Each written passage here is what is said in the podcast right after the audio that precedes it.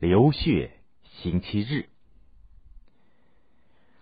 一九零五年一月，俄国圣彼得堡寒意正浓，首都警察局却忙乱异常。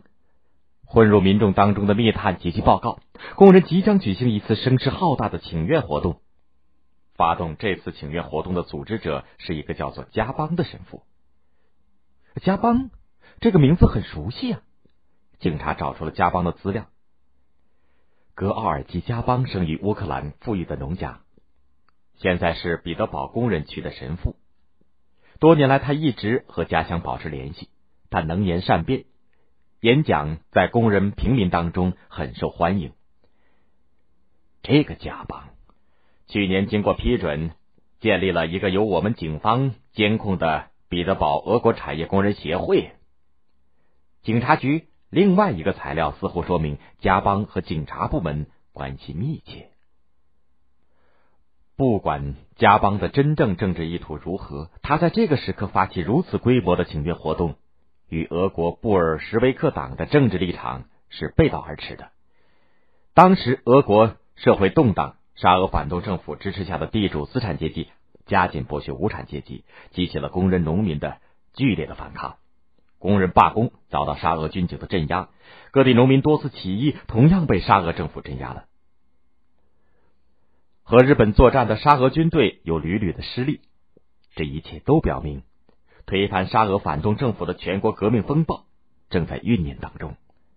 拿起武器进行战斗，改变俄国的现状，使贫苦民众挣脱被压迫、被剥削的锁链，这是俄国工人及广大民众的唯一的道路。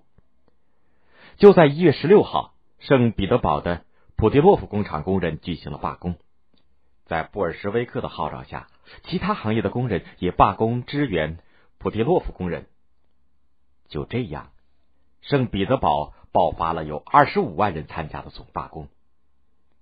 但是加邦牧师却说，沙皇陛下对人民所遭受的苦难并不知情。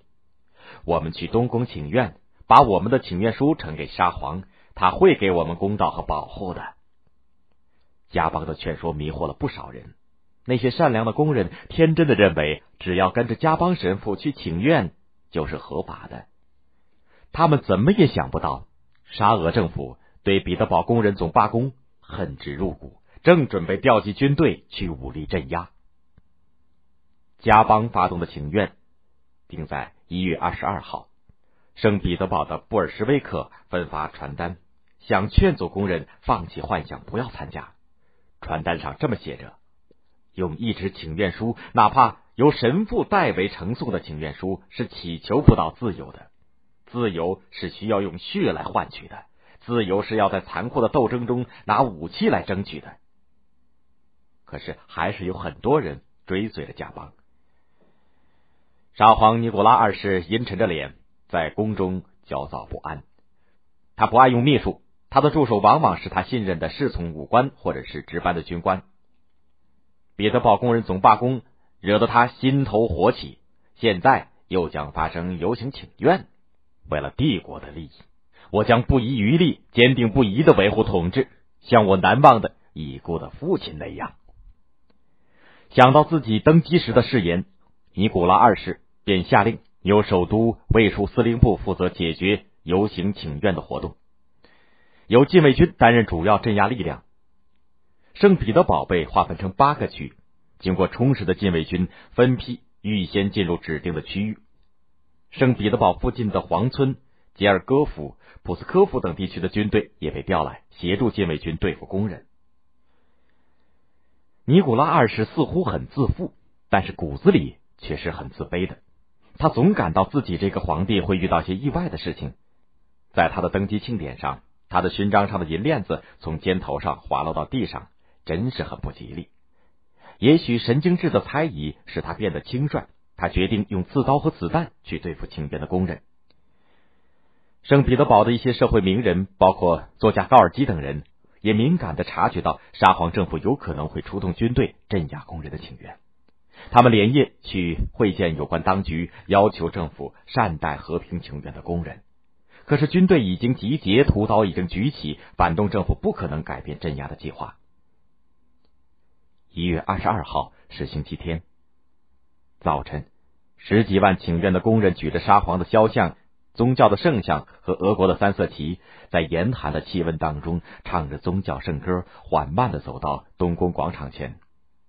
大批军警还有骑兵突然从各个道口蜂拥而出，他们开枪射击请愿工人，骑兵挥刀冲进请愿队伍当中，胡砍乱杀，请愿队伍顿时大乱，工人向附近的街道逃离。